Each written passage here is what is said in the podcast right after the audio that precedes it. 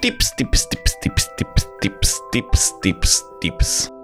Tips para fotografía erótica. Todo mundo pide tips. Todo el mundo en la web nos pide tips. ¿Qué pasa? Por las dudas, aquí van estos tips para fotografía erótica.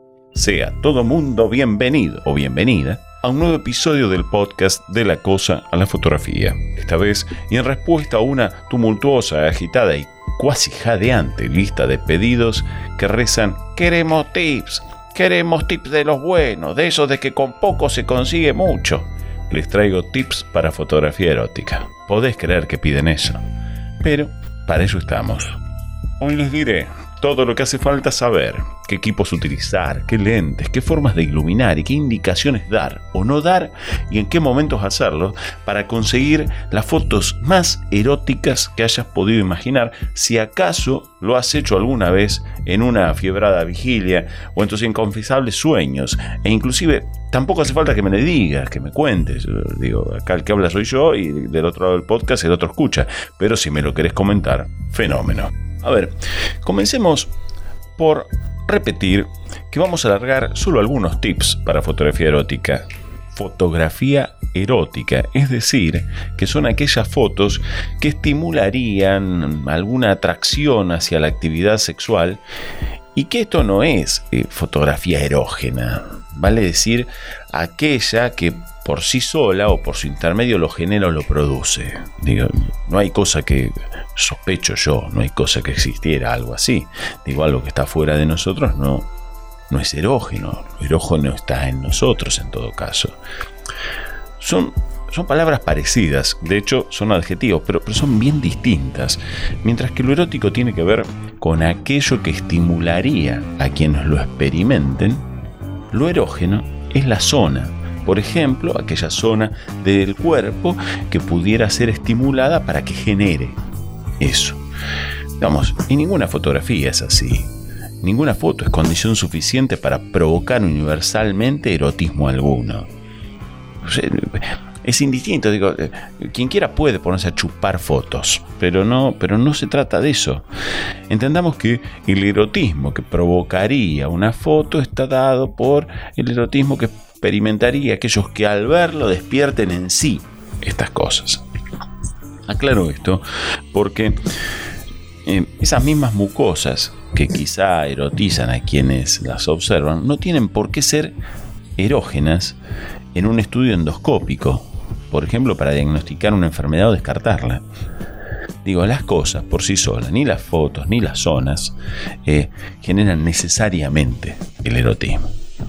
Eh, un ejemplo que, quizá lo desarrolle un poco más claro, tiene que ver con que levantar una pared en una casa para separar dos ambientes o para agrandar el espacio cubierto es una acción para satisfacer una necesidad.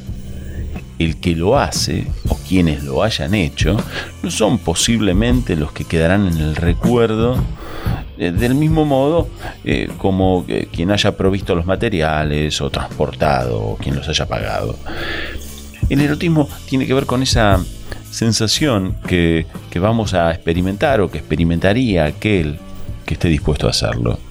Así que, una vez acotado en nuestro objeto de estudio, volvemos a repetir que hablamos de fotografía erótica, aquella que genera propensión hacia la actividad sexual. Y aquí aparece otra variación importante. Eh, digo, porque en cada momento y a cada persona esto puede ser distinto, en relación inclusive con, con ese momento, el anterior y el siguiente quede bien claro que este podcast tiene muy clarito que cada quien se erotiza con lo que quiere y con lo que puede. Hecha esta aclaración preliminar, va el primer tip. Se debe decidir a quién tendría que erotizar nuestra fotografía. Si acaso va dirigida a alguien en particular e inclusive si es ese tipo de imagen, aquella que ansía quien posa o quien la realiza. Digo, sobre el punto, sugiero consenso o al menos coherencia en relación con lo que pretende y lo que se hace. Una cosa es hacer fotos para mí y otra cosa es hacer fotos para una persona, digo, para quien me la esté pidiendo. Digo, debemos saber que si alguien nos contrata, y para que hagamos eso que nos está pidiendo, debemos comportarnos como intérpretes de una necesidad ajena. Pero si en cambio somos quienes guían las tomas, no se debe tener concesión alguna con respecto a lo que hacemos. Conceder a las personas que ven la situación desde afuera e inclusive sin saber ni dónde va el dedo para hacer fotografías no tiene sentido alguno. Es más, es el camino más propicio para ser el primero de la lista en los responsables del fracaso y el último en el de los méritos, si acaso existieran. Es muy común que desde afuera te sugieran, ah, hagamos esto, hagamos lo otro, poned así, de allá. Y en verdad, si ellos no son los responsables de decidir qué es lo que se va a hacer, no es bueno darle cabida en la idea. Una cosa es una sugerencia y otra cosa es de aquel que no sabe que te esté guiando tu proceder. La vieja lucha entre qué bien salí versus qué fotos horribles me hizo va a volver en tu vida cada vez que des esa posibilidad a quienes estén guiando una foto tuya. Sabedlo. Fin del primer tip.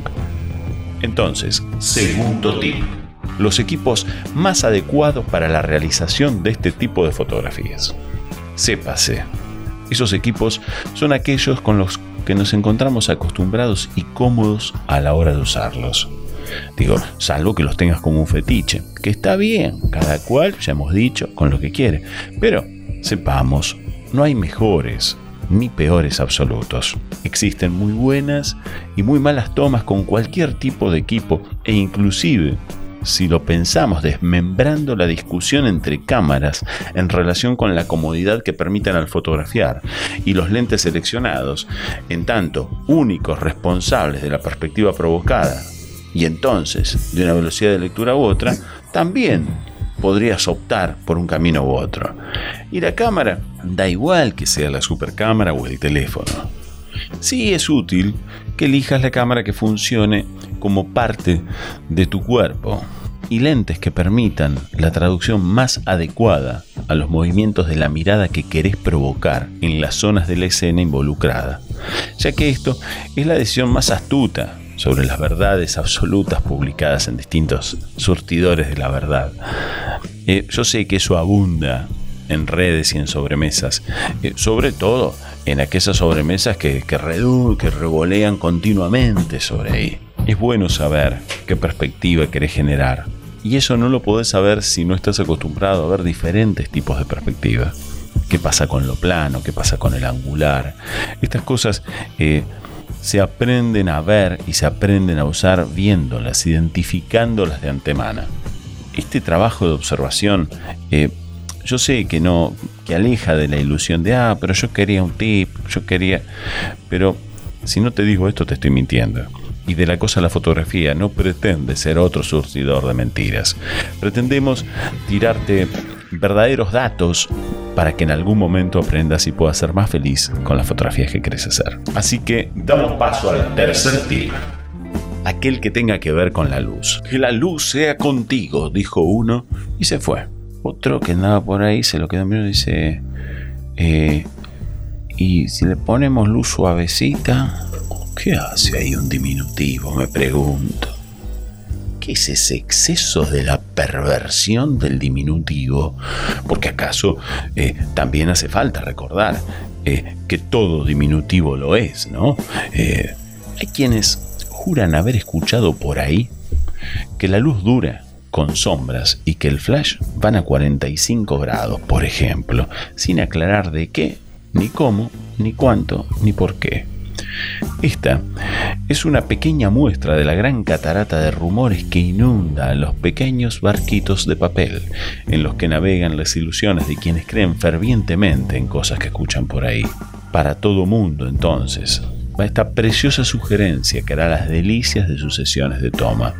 La luz es una condición necesaria de tus tomas, pero no es suficiente. Y el tipo de luz también es una condición necesaria, pero nunca suficiente. La iluminación es otro asunto, que no, que no se agota en el hecho de decidir qué equipo, qué distancia, qué tamaño, iluminancia, valores técnicos.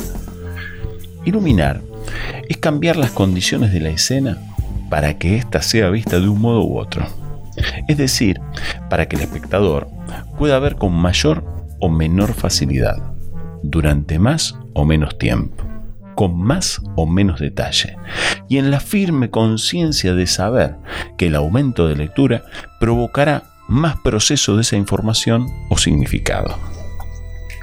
Del mismo modo y en la misma línea, debemos saber que la distancia de las fuentes de iluminación al objeto provocan más o menos contraste en la, escena, sin que esto tenga que ver con el obvio aumento o disminución de la exposición. Digo, si, por ejemplo, eh, si yo alejo la fuente llega menos luz, y la acerco desde ya, pero se puede reducir. Una cosa es con que eh, cantidad de luz te ilumina y otra cosa es que paro, que de qué terna dispongo para la captura. Yo sé que este tema por ahí parece ir demasiado a lo técnico. Si hubiera dudas al respecto, no tengo problema en responder en forma puntual. Me escribís o buscas la manera de dar conmigo y, te, lo contesto. Eh, pero no es el objetivo de este podcast transformarse en un tratado técnico sobre el tema. Estábamos con que las distancias al objeto provocan más de la fuente al objeto eh, generan más o menos contraste. Se pase y comience a observar o registre en las fotos anteriores que el tono y el contraste son siempre aliados. Digo, siempre actúan en simultánea. Porque eh, son inseparables uno de otros. Yo tengo una diferencia tonal en cada parte de la escena y tengo una determinada cantidad de escalones y eso, esa cantidad de escalones podrían ser más claros o más oscuros. Hago esta aclaración que parece obvia para la gente de la fotografía, pero eh, lo aclaro porque siempre actúan en simultáneo y la monada rara vez lo registra. Toda vez que quien no es de este lado de la fotografía ve solo cosas, ve lo que la luz ilumina. No ve lo que se hizo con la iluminación para que vos veas esto o lo otro. Alumbrar no es iluminar. Alumbramos el piso en un camino que no conocemos para no meter el pie en un pozo. ¿Entendés? O para, o para encontrar algo en un lugar que se nos perdió y que es oscuro. Iluminar en fotografía es otra cosa. Digo, no te enrosques con problemas que aún no ves. No creas en cosas que escuchás por ahí o leíste en algún comentario. Si aún no podés ver el efecto buscado, sugiero ponerse a ver más para poder decidir mejor cuándo se usa esto o aquello. Es casi como el aprendizaje de cualquier lenguaje.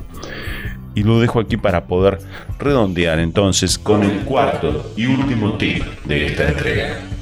Las indicaciones. Las, las poses, decía. De todas las indicaciones Tal vez la más importante es una que tiene que ver con el acto de ponerse a pensar un poquito en esto más que ir en procura de si ponerse con la manito acá o allá es mejor una que otra. Allá quienes sospechen que alguien chupándose el dedo erotiza y que limpiándose el traste antes o después no lo haría. ¿sí? Digo, no, hay una posición o una acción que garantice resultados. Y debo aclararlo porque hay una silenciosa horda de personas interesadas en saber si acaso hay poses mejores o peores. Esto del de la horda silenciosa tiene que ver porque en privado lo dejan saber. En algunas clases sucede, y cuando son muchos los que están ahí ya dejan de preguntarlo. Debo admitir que en una oportunidad preparando un concurso para un cargo como docente en fotografía, me encontré con un programa de estudios que tenía entre sus unidades una que se llamaba Poses. ¿Podés creer? como si las hubiera, con lo cual no debieras sentirte tan mal si consideras que una pose es mejor o peor que otra, e inclusive si alguna de estas garantizaría el resultado de tus fotos. Pues bien, no es para que te sientas mal, pero tampoco para que lo vidas con total soltura y desparpajo. Sabedlo, corazón, no está allí el asunto. No hay una lista de poses favoritas contra la de poses prohibidas. No hay poses admitidas en las normas IRAM o en las normas DIN o en las normas ISO. Pero sí hay recuerdos de lo visto, de lo vivido, de lo imaginado, lo percibido en algún momento en el que estaremos pensando cuando escuchamos esto. Y reviviendo quizá o recreando lo que alguna vez vivimos como erótico. Inclusive recordemos en este instante el origen de esa misma idea. Tal vez tengamos la suerte de reconstruir en nosotros mismos las causas de esa foto. Cuando esto suceda, la foto ya no será lo más importante. Dije que era el último, pero hay un tip de cierre a la primera tanda de tips. Ponete a hacer fotos que verdaderamente te eroticen, si tenés ganas, y lo vas a disfrutar. Si esto último no tiene demasiado sentido largarse en este camino. Ojalá la pases muy bien y espero que vayas notando que para que la foto mejore no hace falta erotizarse.